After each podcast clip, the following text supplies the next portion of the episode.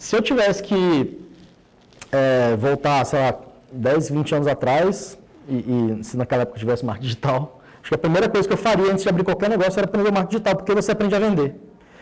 E no final das contas, a empresa é venda. Você não consegue fazer nada, é, você não consegue manter uma empresa em pé sem ter cliente, sem ter venda. Então, marketing digital leva cliente para vocês. Você consegue botar as caras no mundo, traz marketing digital.